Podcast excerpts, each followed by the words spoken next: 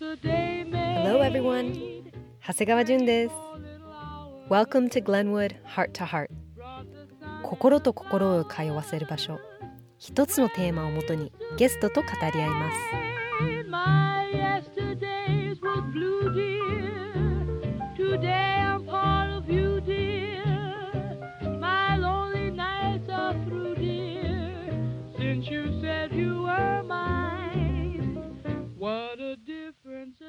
今回のテーマは Food, Travel, Freedom ゲストは料理家の有本くるみさんです。食とは旅とは人生とは何が成功で何が幸せなのか。くるみさんのフレキシブルでクリエイティブな生き方から私はたくさんのヒントをもらいました。今回も私はハワイからくるみさんは日本からリモート収録でお届けします。お家のいろんな音が聞こえると思いますがその音も楽しんでね。Glenwood Heart to Heart このポッドキャストはサラダスムージーハーブティーどんなものにも手軽に使える日清オイリオの MCT の提供でお送りします。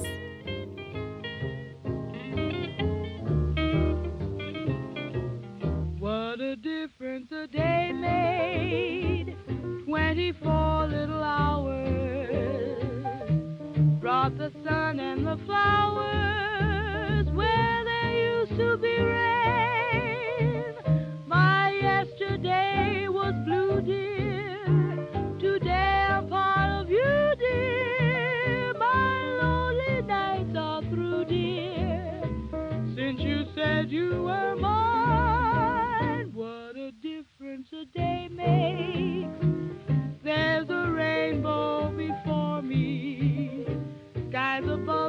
Be stormy. Since that moment of bliss, that thrilling kiss, it's heaven when you find romance on your menu. What a difference a day made, and the difference is you. それでは始めましょう今日はこの方と一緒にたくさんお話ししたいと思います料理家の有本くるみさんですよろしくお願いしますはい、こんにちは。はじめまして。よろしくお願いします。はい今私が高知でくるみさんのお家にお邪魔して一緒にお茶をしながら ゆったりとした時間を過ごすそういったイメージのあの今回のポッドキャストをお送りしたいなと思いますあの聞いてくれてるリスナーもよかったら一緒に好きなお茶をやハーブティーを飲みながら聞いてください。はい。じゃあお茶ですが。はーい。乾杯。杯。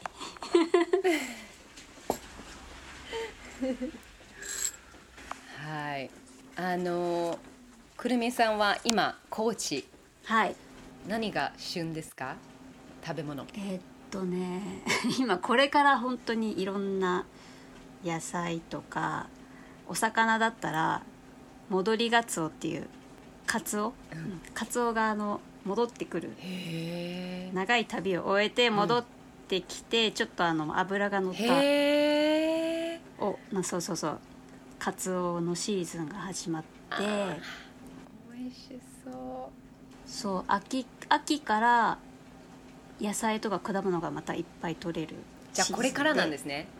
そう。えじゃあ何が楽ししみですか？これから。これからねいろいろ楽しみだけどなんだろう。あのね柑橘類は年間通して取れるんですけどそうこれからなんか直七とかね小夏とかそうなんか柚子とか皮も一緒にすってお魚に、うん。で皮も一緒に食べたりとか季節の魚と柑橘っていうのが一緒になってて、なんかそのその時に取れたお魚とその時に取れた柑橘がすごい合うようになってるっていうなんか不思議な。パーフェクトマッチなんだ。そうそうそう。ちょっと前だとあのえっとね新子っていうお魚がへカツオカツオのなんかちっちゃい稚魚みたいな。え赤ちゃんのお魚にブッシュカンっていう仏の手の柑橘っていう書いてブッシュカンっていうんだけどそれをなんか絞ってもう皮も全部吸って食べるっていうのがめちゃめちゃ美味しい組み合わせ。あと冬になるとブリなんかブリが出てくるんですけどブリのお刺身。それとえっとね柚子柚子の絞ったものとあとねニンニク葉ニンニクっていう葉葉ニンニクってニンニクみたいな味なんだけど葉っぱなんですけど。あニンニクじゃないんだ。へえそうそうそう。でも味はニンニクそれをねそのブリのお刺身にあつけて。そう。それがこれからちょっと楽しみだなっていう感じですね。美味しそう。野菜ものとかは？うん。何がこれから来るんですか？野菜ねもう何でもあってなんかないないものがないぐらい。あそうでもね今月のあの後半ぐらいから生姜の収穫が始まります。新生姜はねあのかき揚げにしたりとか、へえ生姜だけを。うん、なんかこう千切りにして。へえ美味しそう。そうそれでおしそうお塩をパラパラって振ってうん。食べたりとか。あと結構みんななんか甘酢漬けとかにしちゃう人もすっごいみずみずしいというかうんジューシーな感じで。で皮皮ごと食べられちゃうから皮がめちゃめちゃ薄いからそうそのままなんかお味噌につけちゃったりとか、へえうんうん、そう生姜生姜美味しいです。ねくるみさん今雨の音？すごい聞こえる気がする。違う？雨降ってる？降ってるねえあれき台風が来てい大丈るって聞い台た風んですけど接やっ近接近中、わお。でもあの全然いつもの台風より全然ちっちゃいというか、あよかったよかった。はい、あの普段の梅雨時期の方がもう本当に大変です。そっか。うん。大丈なんか大自然って感じ。夫 そう結構ね雨は慣れました。うん。私雨大好きだからもうすごいなんかホッとする。うん。うん。そうなんですよ。ちょっとくるみさんのライフジャーニーをちょっと知るためにはい。少し過去へ と行きたいなと思います。はい。あのくるみさんって20代の頃東京でフうん。ァッションデザイナーとしてバリバリ働いてたんですよね。そうですね。企業にはいはい。勤め、企業デザイナーとして勤めててそう。そうそれで3年ぐらいやってたんですけど、まあ、それは本当にそれ夢だったんですか？うん、すごい夢でもうなんか小学校の頃から洋服の仕事をしたいってずっと思ってなんかへなんか小学生向けのファッション雑誌とか結構見てましたよ。かわいい。じゃあ食じゃなくて、洋服の方そう。に興味があったんですね、そうそれへー。でそう専門学校も洋服あの洋服作るというより企画する方の学科を専攻してて、へえでそれでずっと勉強してでその後そのアパレル企業に就職して、まあ、3年やってでその間え？どうでした、あ。そういうアパレル企業で働くっていうのは実際やってみて。あ実際やってみて本当に自分の本当に思い描いてるね洋服がそのまま形になってそれをみんな買ってくれたりとかねいろいろ本当に楽しいなって思ってる時期も思った時期もあった。うん。うん最初はきっとそうでしたよね、だって夢が叶ったし、ね。そう。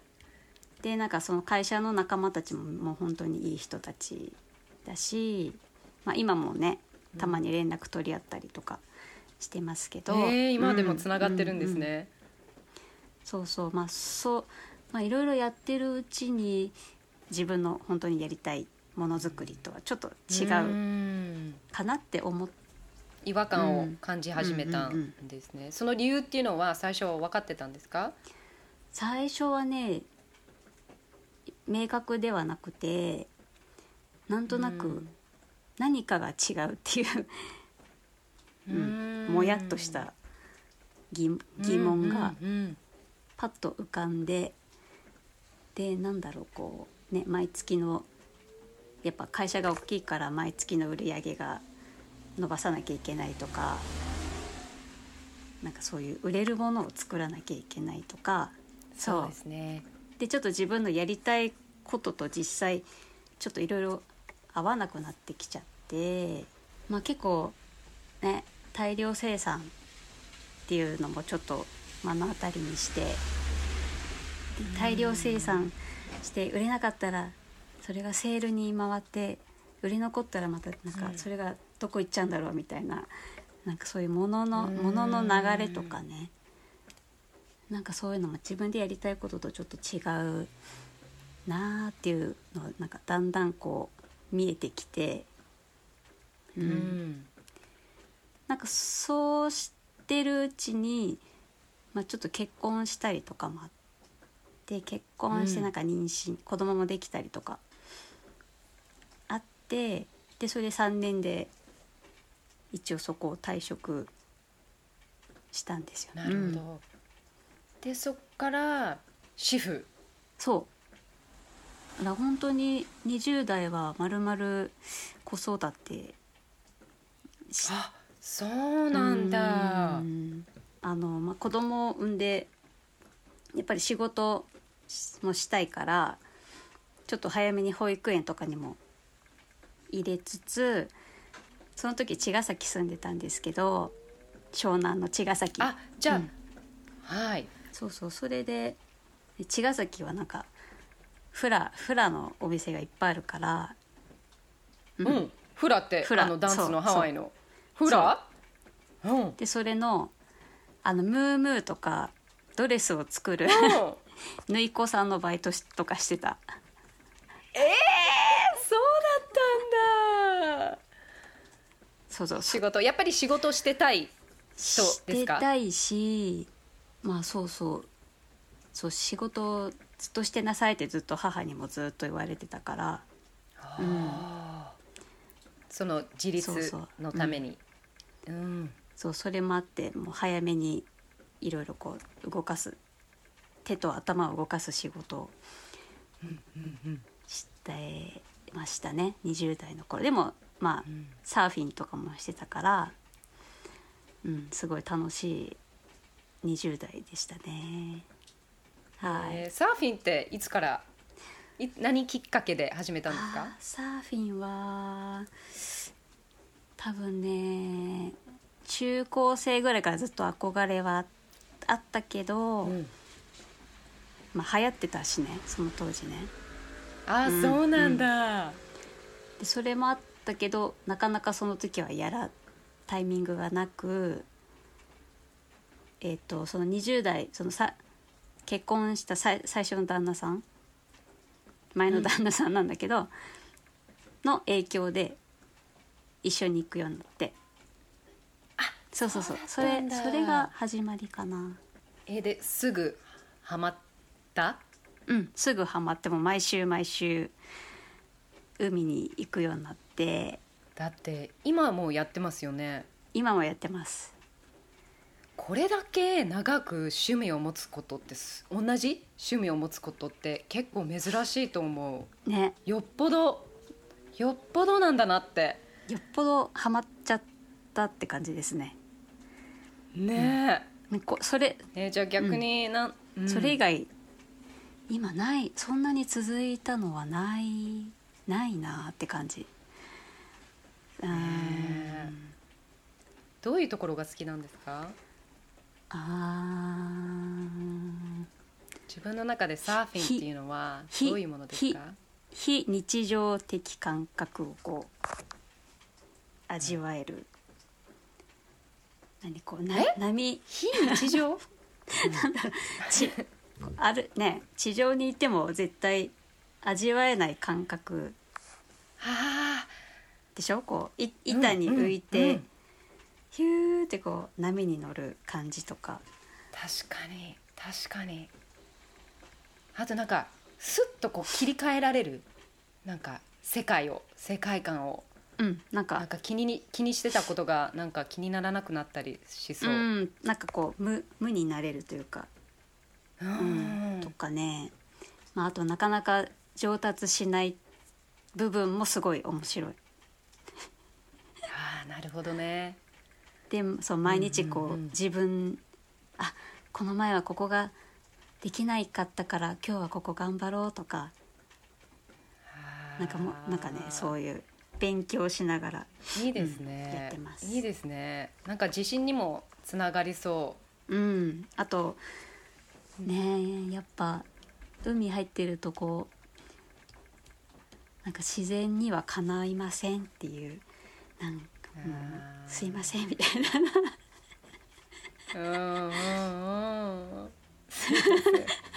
人間ちっちゃいですみたいな。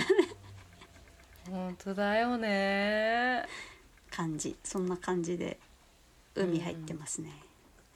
うんそしてじゃあ茅ヶ崎に戻りますが、はい。えー、20代ずっとまあ子育てとそういうバイトしながらうん。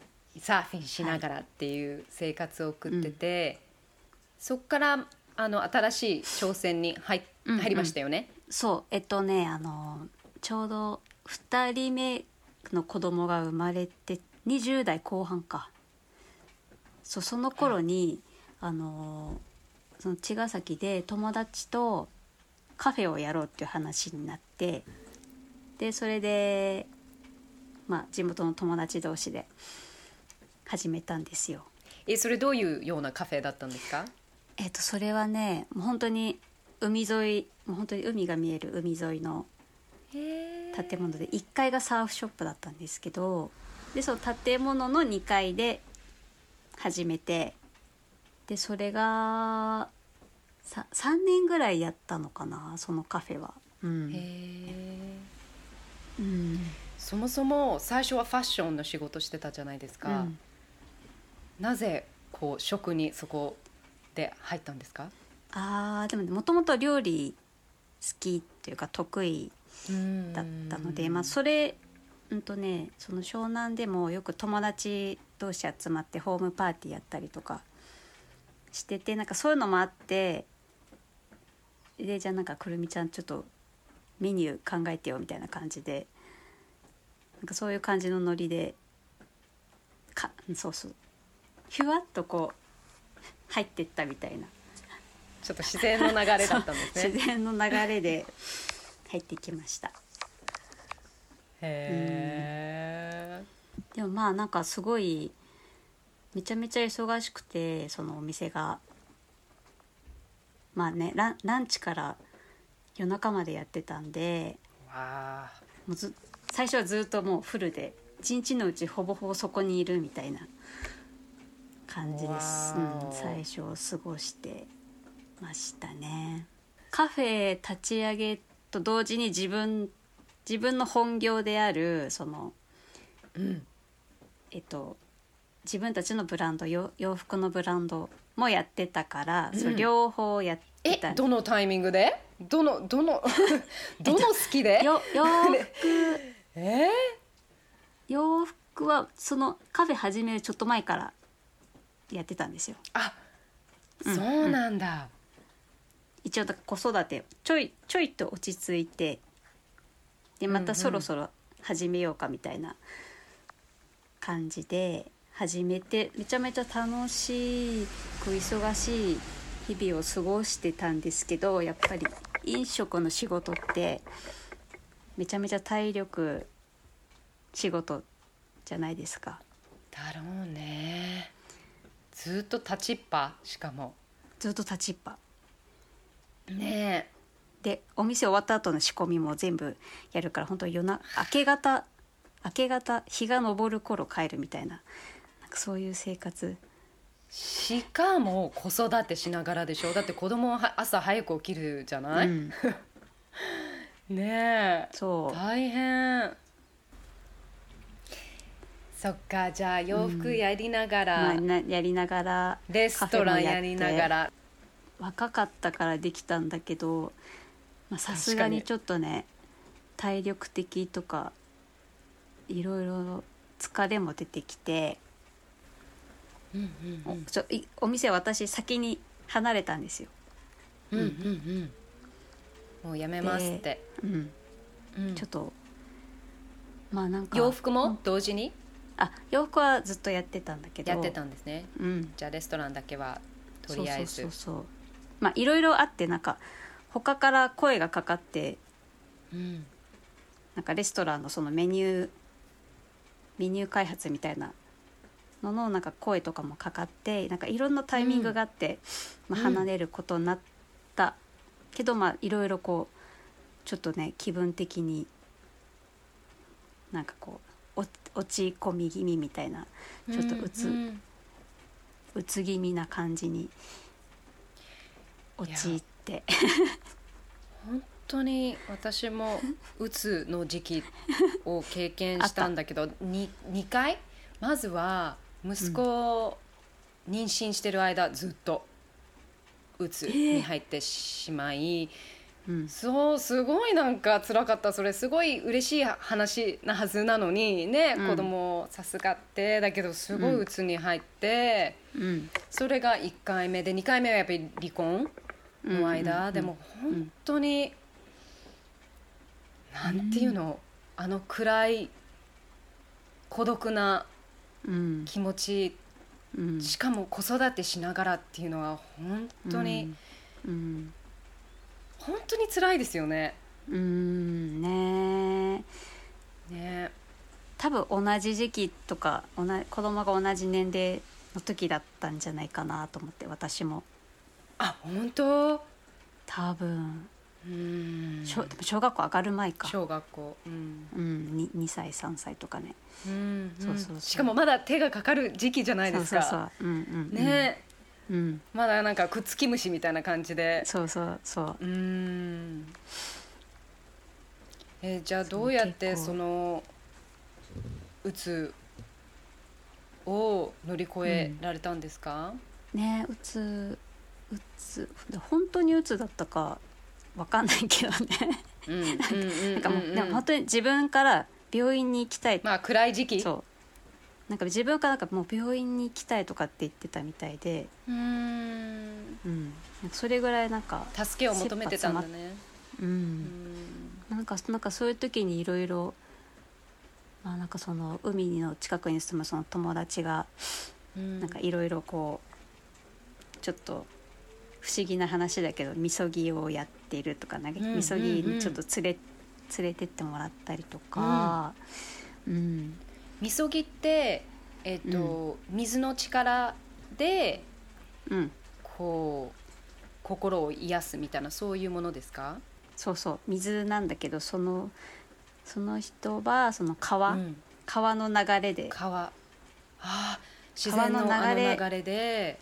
で川の流れで自分のこう悪いものをどんどんこうそぎ落としていくみたいな、うん。っていうのをこうゆ大雪もう豪雪地帯のその東北の もう寒時期履いてそこに川まで降りるみたいな。あじゃあもう氷水みたいな？うん。へえだってもう1月1月とか2月とかだから。うわもう本当に23メートルのね雪積もるところーちうん地域だったからそこまで行ってでなんかみんなでこう水着着てなんかこうん。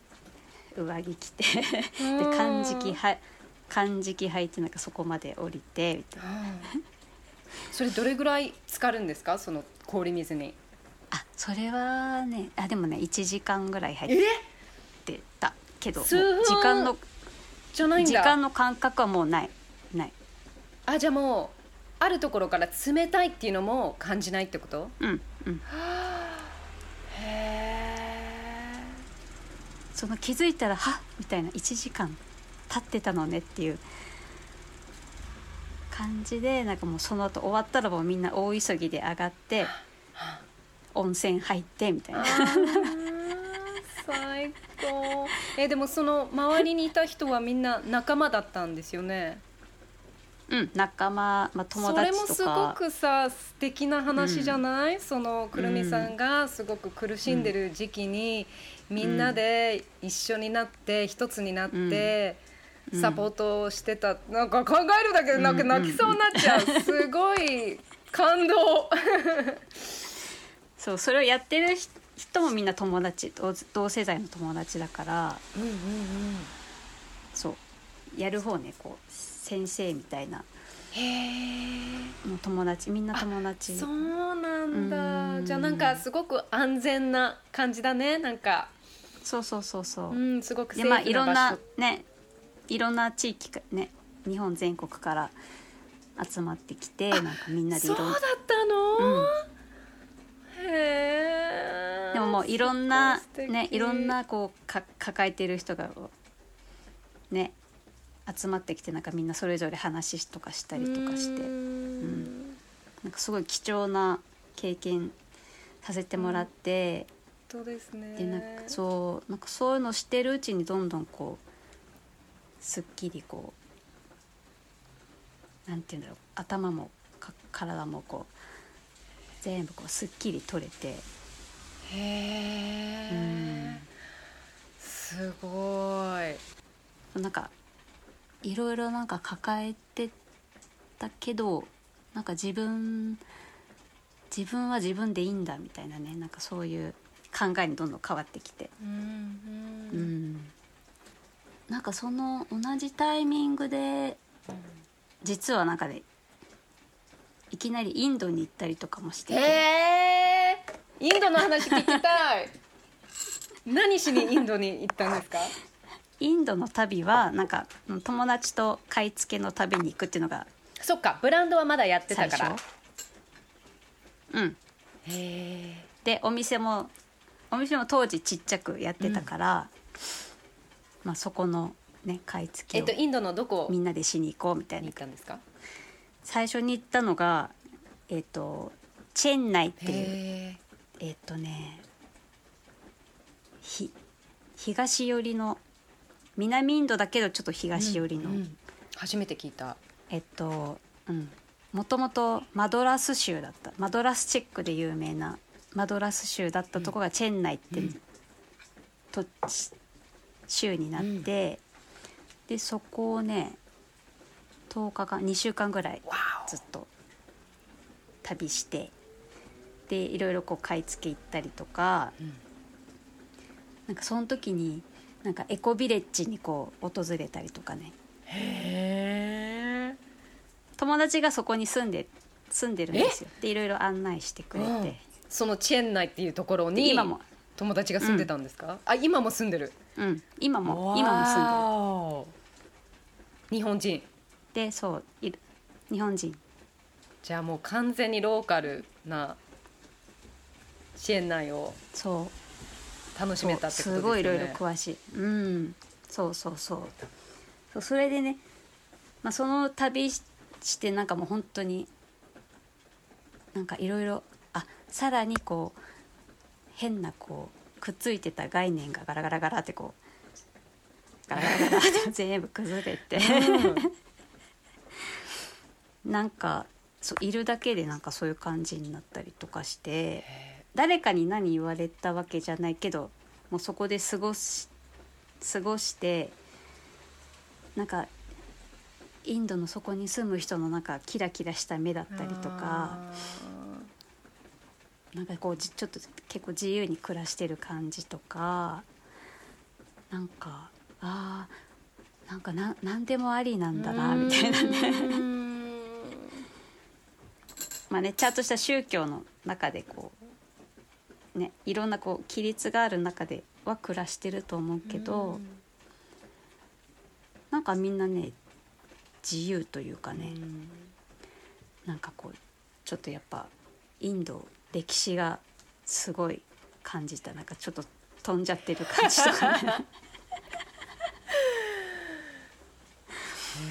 なんか面白かった。それから結構3回4回とか行ってましたねなんか。楽しくて。これがさなんかうん。子育てをしながらでもこうやってきちゃんとなんか自分の時間を大切にして自分の時間を作るっていうのはすごい、あの素晴らしいなって思う。うん。大事だと思う、でもなんかうんでもでも子供が旦那が私がいないとうん。生きていけないって止めちゃう？自分のこう夢とか。あーうんうんうんうん。自分の希望とか止めてしまう人多いと思うの、ね。でもやっぱうりん。子供にとって一番大事なのは健康なママ身も心も。うんうんだからまあもちろん。自分のためにもなったたでしょうけど子供のためもうん。そうですよね、元気なままで帰ってうん。これたわけだから、日本に。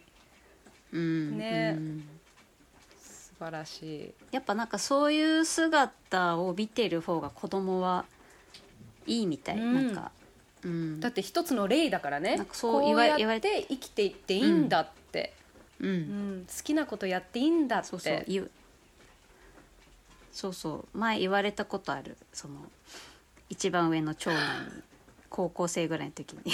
なんて言われたんですか？なんかあの喧嘩してるお父さんお母さんよりなんかそれぞれがやりたいことやってる姿を見た方を見てる方が僕はいいそっちの方がいいってあ言ってくれた。ー嬉しいね。と それ聞いてなんかあそっかそっか。自分はこのままでいいんだってうん。すごい確信した。幸せでいることが子供たちのためにもなってるっていうことをね。うん。じゃあインドから帰ってきてそっからくるみさんの人生は？そっからですね。そう茅ヶ崎に住んでたけど突然その葉山ですごい素敵なお家と巡り合って。お家？うん。なんかねゆくゆくは鎌倉葉山に住みたいなってちょっとその頃考えてて。なるほど。憧れるじゃん鎌倉とか。なるほどね。うん。文化的にもなんか面白い人いっぱいいるし、うん。ちょっと憧れがあって住みたいなーって思ってたら友達からいきなりぶあのチラシあるでしょ？あの、うん。物件のチラシ、うん。あれがピロピロピロってこうファックスで送られてきて。ファックス。懐かしい。でなんか突然なんかちょっと面白い家見つけたけどなんかくるみちゃん見てみない？とかって言われて、でそこがなんかもうめちゃめちゃ神社の参道沿いにあるへあの古いなんか洋館み洋館チックなう昭和昭和の初期に建てられたうん。お家があってなんかそこ面白そうと思って見に行って、もう見に行くだけ、うん。本当に。冷やかし冷やかしで見に行ったら、うん。めちゃめちゃ良くてうん。そこのお家のなんか外観がねその時その2009年に行ったインドそのエコビレッジの辺りをこうちょっと歩いてたお家なんかそっくりな部分があって、あれ？ここなんか見たことあるみたいな。うん。なって。あこの物件めちゃめちゃいいって思ってもう速攻契約しちゃって。その場で？そうわーすごい。でなんかまあいろいろ見てたらお店もできそうだねみたいな話になってうん。でそのなんか車庫の部分をお店にこう改装して自宅とお店が一緒になった。へえじゃあこう半々みたいな感じ？うんうん。そう半々で。えじゃあちょっと待って。その茅ヶ崎にいた間はいつか葉山とか鎌倉に住みたい。っうんていう、なんとなくのこうビジョンがあってそこでレストランもやりたいっていうのは頭の中にあったんですか？うん。えでもそのお家と出会ってうん。これはレストランだってなったんですか？あその時は全然なかった。降りてきたんだ。こう。うん、すごい、うん、なんかそうそうそう。スペース的にもうんなんかできできそうと思って。えじゃあそこからじゃあ家族と一緒に引っ越し。そう。うん。引っ越し、すごいね、うん。だって子供の学校とかもあるしいろいろあるじゃない。全部。転転校。わね小学校。あ結構なんか小学校6年の時に転校みたいななんかそそういう変なタイミングで。ー でもさそこもまたくるみさんのいいところでなんかなんか6年生だしとかいろいろこうそこでストップかけないところ、うんうんうんうんうん。これだっていうのはなんかこうなんかね。直感で分かったような、ね。なんかね。すごい、うん、うん、いや子供から見たら迷惑でね。まあまあね。なんでだよみたいな感じだけど。そうでしょうね。まあでもそそんなそれは気にせずねね。これって思ったからね。うん。そして今度はどういうカフェ作りたいっていうのはああったんですか？その茅ヶ崎と違うビジョンがあったんですか？その時はね結構何にもない結構広めのスペースだったから、なんかねモロッコみたいなねうん。カフェにしたいと思った。へえそれまではモロッコは行ったことがあったんですか？その前は行ってた。あ行っていた。じゃあ,そ、はい。あのモロッコにインスパイアされて。うん。もうその洋服やってた時にモロッコでも洋服作ってたからへえ1回 2, 2回ぐらい行ってたかな。うん。うん、でもその時にねもうすごい素敵なカフェをこう覚えといてなんかそのインテリアをちょっと真似したりとか色使い真似したりとか、うんすごくない？だってまず最初にそのお家と出会った瞬間あ、うん。あのインドのお家って思ったんでしょ、でもそのうん。インテリアは、あうん。あのモロッコの感じってすごくない？そのやっぱり世界中でいろいろ取り入れたインスパイアされたものが一つになる、うん。でそれがくるみさんの世界観になったっていう。の、うんすごい素敵、うん。うん。うんそうなんかいろいろねミックス頭の中いろいろミックスされてます、うん。いろんな世界が、うん。うん。いろんな国国が。それが混ざったものがねオリジナルになるっていう。そこう食を通してなんか言葉の壁をこう感じなくなった瞬間とか食、うんうんうん。うんってありますか？うえっとねそう私の友達で音楽やってる友達がアコースティックギター一本でやってるあもう最高。大好き。友達がいるんですけどあキャラバンって知ってます？キャラバン？うん。あ知らない。日本のバンド？うん。一人だけ。あ一人。へえ友達なんですか？その友達。そう。へえでもなんか昔から仲良くってでその人もなんかいろいろこう海外行ったりとかいろいろ旅しながら旅しながら歌を歌ってる人なんですけどなんかその人とやっぱそういう姿見てるとね音楽って言葉いらないでしょ？そう。そう。どこにでも行けるそん。もう心で伝わればそれでもそうそうそう。OK みたいなね。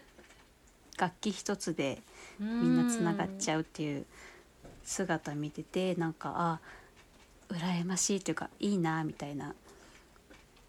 なんか自分もそうなりたいなって音楽やってたらよかったなみたいなさ 思ってたん思っててなんかいいよねみたいな感じで話してたらなんかその友達が「だって料理だって一緒じゃん」みたいなこと言われて、確かに。うん、もうなんか包丁一本。そうでね、すよ、持ってればどこででも料理できるしいろんな人とコミュニケーション。うんできるじゃんって言われてあなるほどねみたいな、まあ、そこでまたちょっとなんか自分のやってることがあやっててよかったなって思うしちょっとこう腑に落ちたうん瞬間があって、なんかそその後にそのモロッコとか行ってでなんか急にこうパーティーの予定が入るのね。急にで「あじゃああなた料理できるんだったらちょっと今週末友達呼んでパーティーするからあなたシェフやってちょうだい」みたいな感じでこう振られてうん。でまあなんかみんなその人たちヨーロッパの人たちだったんだけどうんなんかモロッコ料理飽きちゃったしなんか日本、日本のものが食べたいわみたいな。こうささらっとさらっと難題を難題をこう振ってきてでもこれはいいチャンスだと思って。でじゃあパーティーは1週間後ねみたいな感じでもうなんかその間にねモロッコで食材探したりとかなんか市場行ったりとか、そうそういうなんか日本日本のものも食べたいから日本食って言われてこういうもどうやって作るんですかモロッコで和食を。うでもななんとなくこう出汁取れたりもするし、そっかそっか、うん、うん。素材はもう本当にシンプルにお魚もあるし、うん。お肉もあるしそっか。野菜もあるし昆布とか鰹節とか。あ。意外と基本なものはあるからなんかそれをちょっと使わせてもらったりとかしてうん。で作ってでまあ緊張するよね。するよね。大勢に食べてもらうのって。しかもこう初めて行くお家のキッチンを使ってな何の道具があるかもわからない。確かに。でなんかお手伝いさんみんなモロッコのモロッコ人でみたいな感じで そうでいろいろこうわーってこうシックハックしながらこうね。えじゃあお手い。伝いさんも手伝いながらやってたんですか、うんうん。えー、なんかいいね。そうそれでねもうすごい好評でおかげさまで。うん。すごいいいパーティーができてなんかねもう私本作りたいわみたいなことまで言われて。だから次来たらなんかレシピブック作りましょうってそのなんかアートディレクターさんのお家やったんだけど、へえなんかつく作りましょうって言われてから行ってない。あそっ か。行けてない。残念。さあねえー、すごい。なんかすごいね。あーなんか自分のやってる料理はこれでよかったなって思ったしなんか向こうの人ってやっぱり正直にね伝えてくれるでしょ？確かに。そう美味しかったらもう本当に美味しいって言ってくれるしもう本当にそれがね体験できてもう本当に良かったなって思います。あーいや本当食って、本当に世界とつながる素晴らしいことだって、誰もかしも食はね取り入れてるから、うんうん。どこに行ってもつながるような気がするから、うん本当に素敵ですよくるみさん。うん。憧れる。うん。素晴らしい。そっかじゃあそのインドやモロッコにインスパイアされたカフェ。うん。そのそのジャーニーはどうでした？あー。それもまあ3年ぐらい。おー3年。やうんまあその中で。ファッションデザイナーも3年じゃなかった？3年だった。なんかあるねこの3年っていう。何かが。エネルギーシフトがくるみさんのこうライフに。うんうん。不思議。ぜ全部そうだね。ねうん。不思議。3年。えじゃあ3年のその今度のきっかけとか何があったんですか？自分の中で。また違和感をこう感じ始めたんですか？そうそう。カフェやってる間にちょっとずつその外に出るそのパーティーのケータリングの仕事とかが、うん。うん、入り始めて、うんで結構ね後半はそれが中心だったんですよそのケータリングが。うん、あの好きですか？そのケータリングの。うんすごい好きであの場所あのなんていうの？なん1回で終わるっていうか、うんうんうんなんだろう、うん。あと毎回こう違いますよね。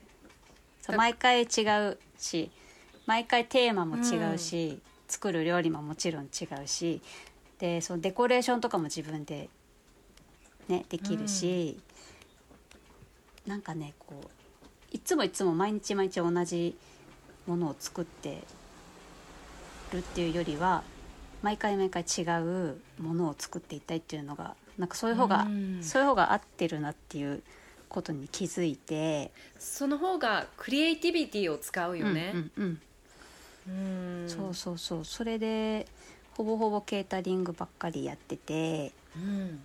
でなんかもうお店はもうそろそろ閉めよっかなって。3年経ったし。その時は考えてなかっただろうけど。もうなんか外に出たいとかってなって、うん。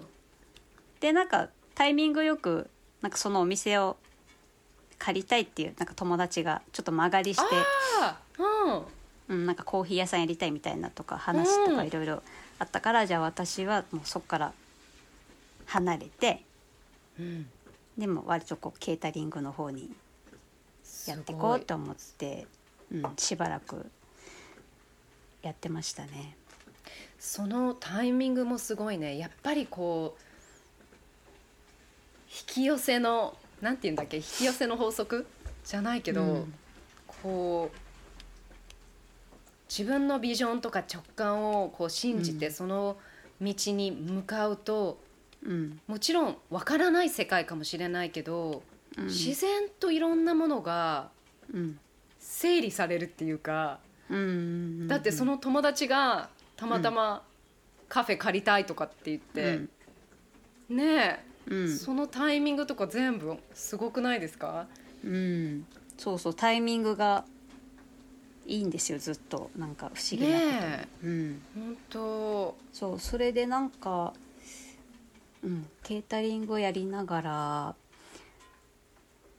えーっとそのカフェでモロッコ料理作ってた時に一緒に添えるアフリカの調味料うんがあってアリアリッサっていう調味料があるんです。よそれをね、うんうん。割とずっと作って販売してたんですよ。へえ、その店でね。うん、そうそれがねまあ今でも今でも続いてる仕事なんですけど。へえそうサーフィンに続く飽きない趣味みたいなそうそれはねずっとやってますね。へえ、うん。そのアリッサっていうのは、うん、いろんなスパイスが混ざってるもの？そういろんなスパイスが混ざって基本が唐辛子が基本。唐辛子とニンニクうん。が基本ででいろんなスパイスコリアンダーとかクミンとかミントとかパプリカとかいろいろこうもうなんか作る人によってね種類違うんだけどうんうん、それはモロッコではもうどの家庭にもあるもの、うん。家庭にもあるし結構頼むとレストランで頼むと出してくれたりとか。へであとスーパーにもなんかボトルでね、えうん。ちょっと辛いソースアリッサっていうので、うん、売ってる。業務用みたいなのも売ってるし。へええその使い方教えてください。どういうどういうものにつけてどういう料理ができるんですか？なんかね考え方はねなんかラー油みたいな感あじで考えてもらう。ー確かにラー油は結構何でもねうん。つけられる。そうそうそう。そう。で辛いんだけどちょっと癖になる辛さがあるから、まあ本当にね合わないものないぐらい何にでも合うんですけどじゃあ好きなえっ、とねトップ3の使い方ありますか？トップ3アリッサ醤油炒め。野菜とかお肉のアリスアリッサとお醤油をこうタレにしてうんスパイシー醤油炒めみたいな感じで。どういうものを炒めた方が美味しいですか？あ普通であの野菜炒めうん。作る時なんかキャキャベツとかもやしとかお肉とか。あなるほどね。時に、うん、もう普通に最後の味付けでお醤油とアリッサを一緒にしてささっと炒めるとすごいスパイシーにもなる美味しそうん、あとお肉とか魚にちょっとまぶして、うん。全体的にまぶして少し置いといて、うん。でそのまま焼いたり蒸したり。美味しそう。えどれぐらいつけておけばいいんですか、うん。例えば鶏肉とか。えっと、大体30分ぐらい30分ぐらい。つけて置いとけば結構味も染みてすごい。あと好きなハーブちょっとは挟んだりとかね。え挟むってどこに挟むんですか？あのお魚だったらあのお腹開いてうんでなんかにんににんにくとかタイムとかオレガノとか。あやばい。美味しそう。とか入れつつこう周りにアリッサまぶしてちょっと置いといてで蒸して蒸したり焼いたり野菜と一緒にあ蒸したりもできるんだ、うんうん。で焼くこともできる、うん。魚だと。えー、どういう魚使った方が美味しいですか、魚はね結構白身うん。のタイプ。なんかタイとかスズキとうんか、うん。うん。サバとかも美味しいし、いいね。まあマグロも美味しい。ハワイだったら。うポキポキポキんねえ。あ確かにいいかも。あれにあえても美味しい。モロッコ風ポケ、うん、そうそうそうそうそう。あー美味しそう。そうそれもあったり。一番は一番人気なのは餃子のタレ。じゃあそれも醤油と混ぜたお酢。お酢。酢とお醤油。アリッサ。いいね。美味しそう今度使ってみよう。それどこで買えるんですか？それはね私のあのオンラインショップでもうん。買えるしあの結構全国全国、うん。まあ2 3 0店舗ぐらいあおろしてんですよ。そうなんだ。うん。へえじゃあすこのあの番組の最後にじゃあぜひその,し、あのウェブショップうんのインフォメーション教えてくださいね、あはいわかりました。うん。うん。そっか。じゃあ。そう。そうなんですよ。葉山のカフェからの、からの、えーケータリングはい。の道が開き開き。そっからまたターニングポイントが 来るんですよね。くるみそうなんですさんの人生に。はいまあそんなことしてるうちに、まあ、ちょっと家庭の事情もいろいろ環境が変わってまあそこで離婚することになるんですけど、まあ、その後にもう次の拠点をうん探そうっていうことになってでキャンピンキャンピングカーでうん。西日本をねなんか3週間ぐらい旅してたんですよ。最高。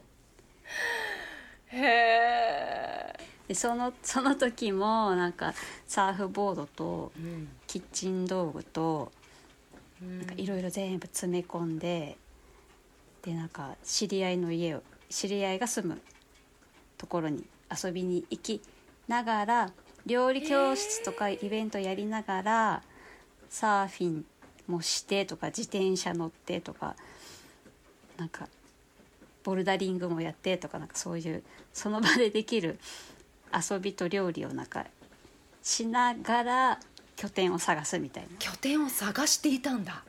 どこに住もうかなって、うん。何それ、楽しい。そうそう。それでねなんかなんかたまたま何年か前にそういえば高知にうんで知り合った人が、もう本当に名刺交換するぐらいのああじゃあもうなんか知り合いって感じだね。うんうん。そういえばあのひ人が高知に住んでるって思ってそれで連絡して、そうそれでちょっと遊びに行きたい遊びに行こうと思ってそこで料理教室もやってみたいんだけどって言ってで分かったっつってでその友知り合いの人がいろいろこう段取り取ってくれてで高知で初めて料理教室をさせてもらうっていうイベントがそこで実現してはい。でまあなんかそう。でそれでもうそそれが初めてのコーチででその着いた瞬間にもうなんかわかんないけどここすごい場所だ呼と思って。るて気がした？そう。ピピピピピってこうなんかアンテナが。アンテナがピッてこううん反応して、もうね帰る帰る頃にはねもうその友達に「ちょっともうここ住むから物件探そう」みたいな話 すごい。そうそんな感じで高知にもう高知に住むってことになってでまあ、まあ、ここで何ややろうかなみたいなことをぼやっと考えてて、でもなんか自分にはその時そのねお店やってた時から作ってたそのアリアリッサっていう調味料っ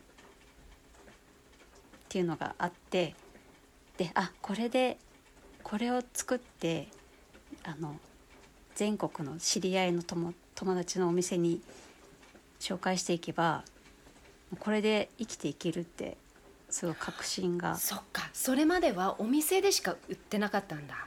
うんうんそう。なるほど。そうそれでねなんか不思議な確信がすごい。感じて。でも高知引っ越してきたから本当にこう本格的にそのアリッサ作りを始めた感じですね。へーうん。じゃあ何のこう時間に追われることもなく自分で時間を決めてうん。ねえ、うん。あと一人でやってるんですか？スタッフみたいな。スタッフは抱えてますか？あもう最初から全て一人でしあのだからそういう責任感もないですよね人のとか。そうそうあのねえ重みがないってそいううか重みがないし、ねえ、まあ、作るタイミング作りたい時に作れるとかね。もう自分が調子がいい時にこうん。う、うん、美味しいの作れるとかね。で全部瓶詰めも自分でやってシール貼りとか発送も全部自分で今もへやってるからえしかも長持ちももしそう、うん、長持ちする。常,、うん、常温で置いておけてねえそれもいいですよね、まあ長持ち、うん、するけどみんなすぐあっという間に食べちゃ 食べちゃ う。すごい。しかもこの時期って確かあれですよね、お子さんも大きくなってみんなそれぞれの道にうん。うん。行く、そうですね。またそれはそれで違うターニングポイントじゃないですか？本当にそうそう。マイライちょうくるみさんのニューライフ、うん。母親としての仕事が一そうそうそう。旦ね。ねそのこそう高知えっ、と高知に引っ越す時もちょうど娘がそのあ下の子がイギリスになんか高校、うん中学高校留学するタイミングでで見送って。で上の子はまだ大学なんか受験勉強中だったけど。ねまあ。そのイギリスにポンと自分で行けたのも絶対くるみさんみたいなママがいたから の背中を見てな絶対そうだと思わない？それもやっぱり素晴らしいって思う自信がついたんじゃない？あとはもう、ん世界に行くのはこ怖いと思わない、恐怖がないっていう、うん素晴らしい。うん、なんかたまたまなんか行きたい学校が日本になないって言い始めて。へえ。でまあなんか妹も住んでたしそのイギリスに、まあ、そういうのもあって割と行きやすい感じ。そうその妹の家にずっと下宿して学校通ってたから。へまあでも英語がね全くわからないまま行って大変だったけど。まあ最初はそう。すごい、うん。うん、今今は帰ってきたけどまた戻りたいってえー、そう 言ってた。素敵、うん、言ってた。結構なんか自由にやってます、うん。うん、で今更ですけどくるみさんのお母さん実はすごく有名なうん。料理家？料理研究家？うん、料理ですね。料理の仕事を、うん、してます。そうですよね、はい。だからやっぱりその食が好きっていうのはお母さんの影響もあるんですか、うんうんうんうんありますね。うん。もうち多分生まれた頃から興味はあったと思う、うん、そうでしょうね、うん。そのお母さんがこうキッチンで立ってる姿とかキッチンでの思い出とかありますか、あーまあとにかくうちの母ずっとずーっとね家にいる間料理と作ってお菓子作ってみたいなで他の先生のところに教室通ったりとか先生を家に呼んで教室やったりとかとにかくずっと料理しながらそう実はなんか雑誌の編集の仕事とかもしてたんですけど。いろいろやってたんだママ。そう結構ファッション雑誌やってたんですようちの母。ええ何の？雑誌ですか？もともとは MC シスターずっとやってた。ポッドキャストのプロデューサーが「えー!」って言ってる。へえそう。母は結婚する前シス MC シスターの企画と編集兼モデルみたいなことやってて。モデルもやっていたんだ。全部ページ全部作ってたみたいでなんかそういう、じゃあお母さんもすごい自立していた、うん。ね、だからやっぱり自分の娘にも同じく自立させたいっていう気持ち強かったんでしょうね、うんうんえじゃああのキッチンでのお手伝いとかはしてました？そうキッチンの手伝いも手伝いというかあのキッチンの道具台所道具で遊ぶのがすおままごとをするのがすごい好きででも母の作った料理たまに味見しながら、なんか鍋とかで遊ぶみたいなね。へ そうなんかそういう感じでしたね。じゃあ実際初めて自分でうん作ったのはいくつぐらいの時ですか？えっとねその時あ小学校3年か4年の頃に、もうずっとす毎日読んでた好きな子供用の料理本が料理絵本っていうのかな？うん。なんか全部イラストイラストで書いてある料理本があってそれを見てえっ、となんかミートボールシチューとかね、おおうん、ハードル高。それはね そう。ルルーを使わないなんかあの小麦粉からへえすごい。それをしょっちゅう作っててあとはなんかドライカレーとか。えー、またそれも。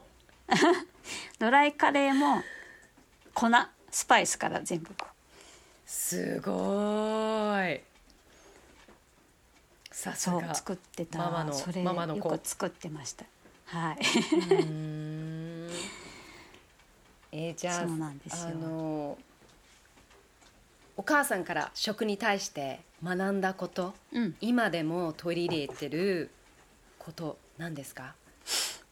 えっとねまあなんかこうレシピとかなんか作り方っていうよりはうーんなんか今自分が必要なものとか食べたいものとかうん。体の中に自分で聞いて何が食べたいって自分で聞いてそれを作作るっていうそれをしてればいいのよっていうのを、まあ、それは言葉で教わったわけじゃないけど、うん。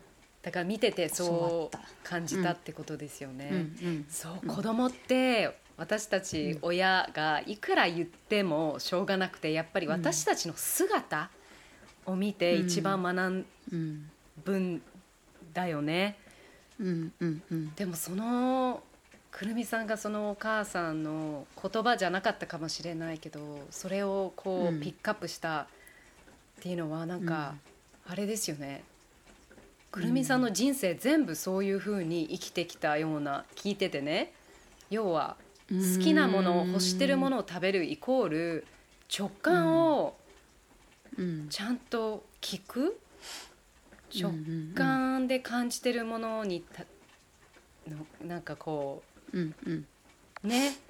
なんかうんそれはねそう。知らず知らずのうちにこう受け継いでたっていうかね教わったなんか。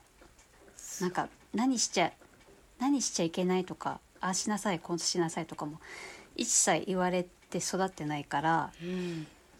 あとじゃあ判断力そうそうそうそうそそこも大きいよね、自分できちんと判断できう、うるん、大人になれるのはうん。すごく大事、うんうんうん。それは思います。あすそうだからね普通だったらね親の顔色を伺っちゃうとかね。そうそうそうそうそう。けどうん。うちは全くもうやりたいやりたいことをとにかくやらせてくれたっていうのがすごいうん。今でもなんかそれがね役に立ってるというか。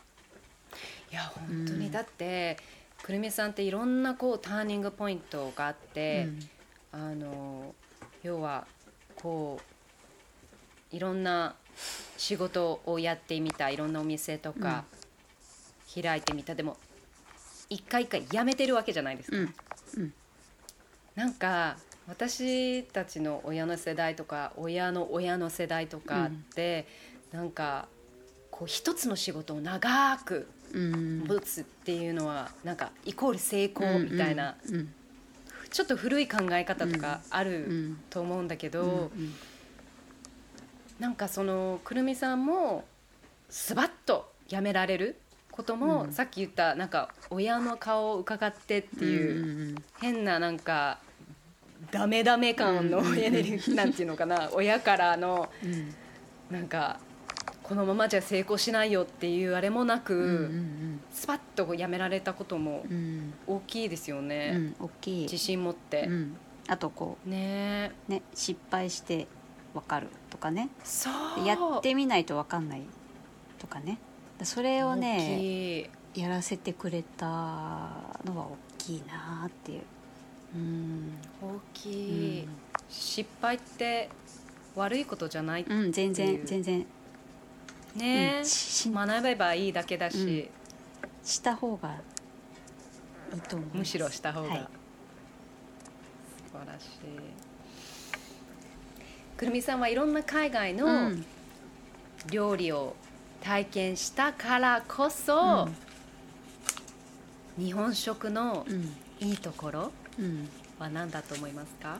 日本食のいいところ。えっとね。あーなんて言ったらいいんだろうな。奥が深いよね。奥が深すぎてね。うん。あーなんか全ての料理法がそこに盛り込まれてるのがすごいよね。なるほど。何？なんていうの？だしを。じゃあ和食の作り方さえ分かれば、うん。もう世界中の料理もあ簡単にもうできちゃう。分かっちゃう。世界一難しい料理。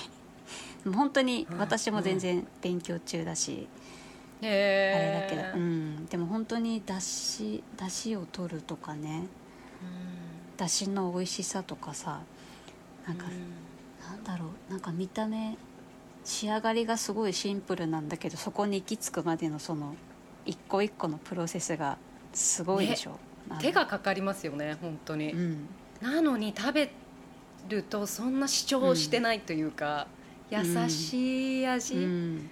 うん。なんか本当にいろんなそういろんなねなんか不思議でしょうがないなって思うんですけど、なんだろうあの奥深さ、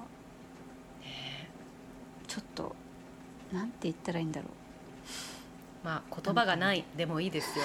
本当に言葉がないことなのかもしれないですね。感じるもの？うそうなんか見た目もそうだけどなんか日本人がもともとこう大事にしてきたなんか見えないものとか五感とかなんかそういうなんつうの？精神みたいなのが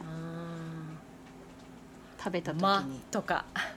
まあとかまとかね、うん。ね見た目がすごいなんかもうゴージャスとかじゃなくてそうなんかもう見えない見えない部分の手間をこう感じながら食べるとかまあなんそうそううちはそのおせち料理をね毎年家族全員うん。毎あの母の母のとこに集まってそれ東京ですか？花東京東京なんですけどへそれはもう決まりなの。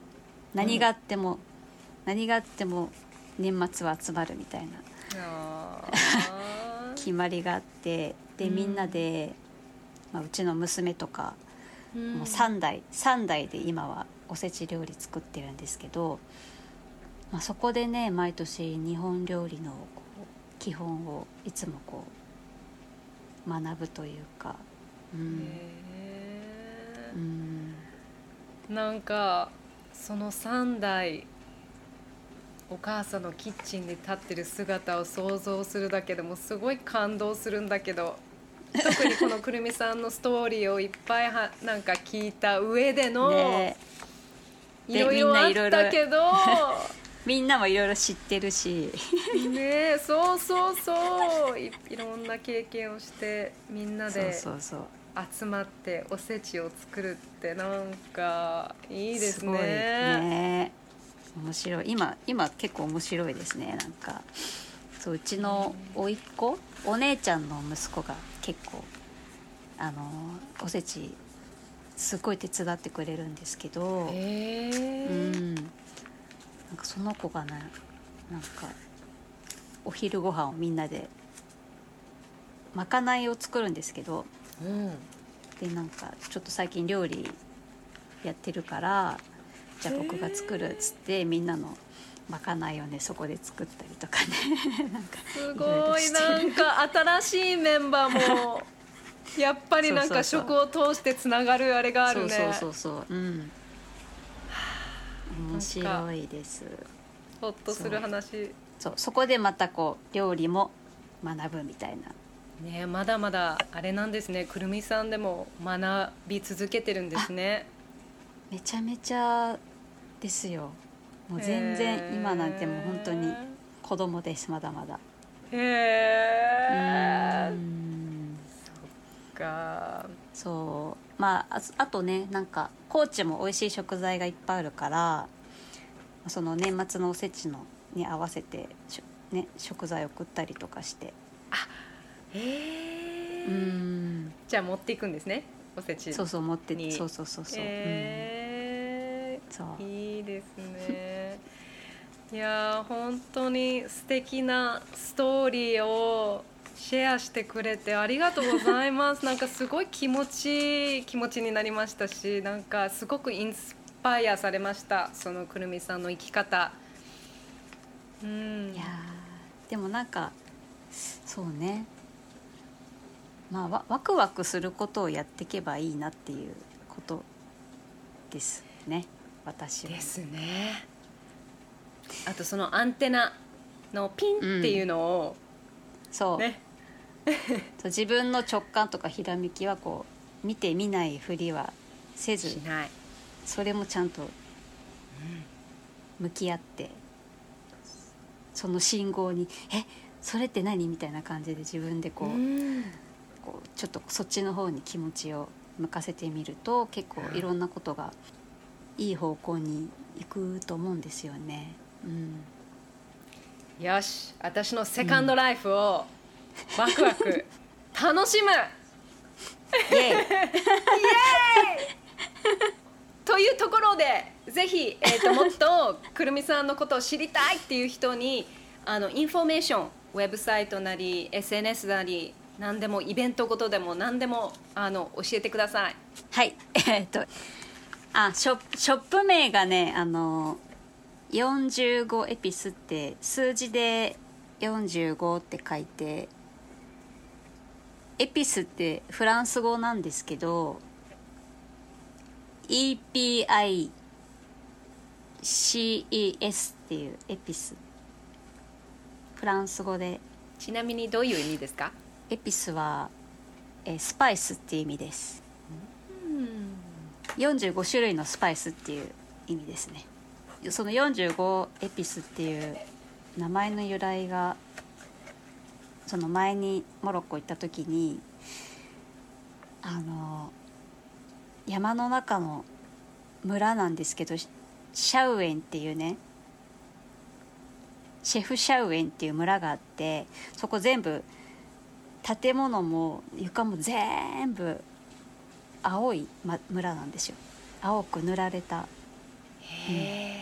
結構なんかかん今ちょっと観光地で有名になっちゃったけど、うん、うんす全てがブルーの村に行った時にたまたま入ったなんかスパイス屋さんちっちゃいスパイス屋さんがあってでそこのいっぱいこう量り売りされてるスパイスの中に45エピスっていう名前のスパイスがあってでこれ何？って聞いたら「いやこれ僕がブレンドした45種類のスパイスだよ」って言われてでなんか多人鍋多人鍋も美味しいしいろいろ使えるよって言われてでちょっと買ってみるって言って買ったらそれがめちゃめちゃ美味しくてそう。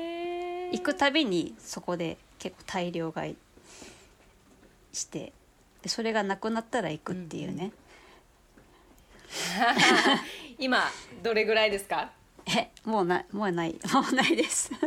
あもうじゃあ もうそろそろ。そろそろ行きたい。そして私聞きたかったんだけど、今コーチ何年目ですか？5年目です。あ3年過ぎた。3年過ぎたね。来年6丸来年丸々6年。今違和感全く感じず。今でもここあがホームって感じ？おでもすごいタイミングがまたやってきて。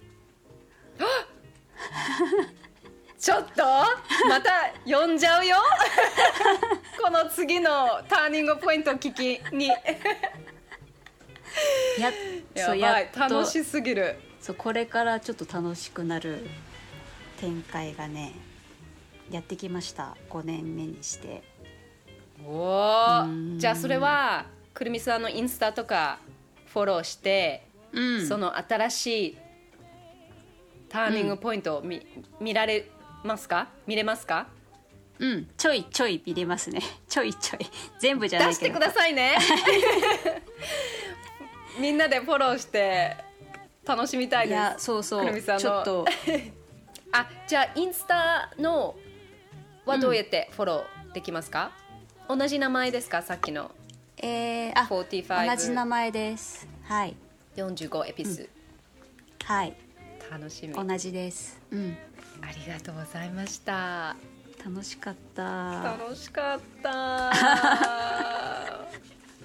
最高。なんか夢を見た感じ。なんかドキュメンタリーを 見たような感じ。楽しかった。くるみさん人生。で細かいこと話したらもう止まらない終わらないけど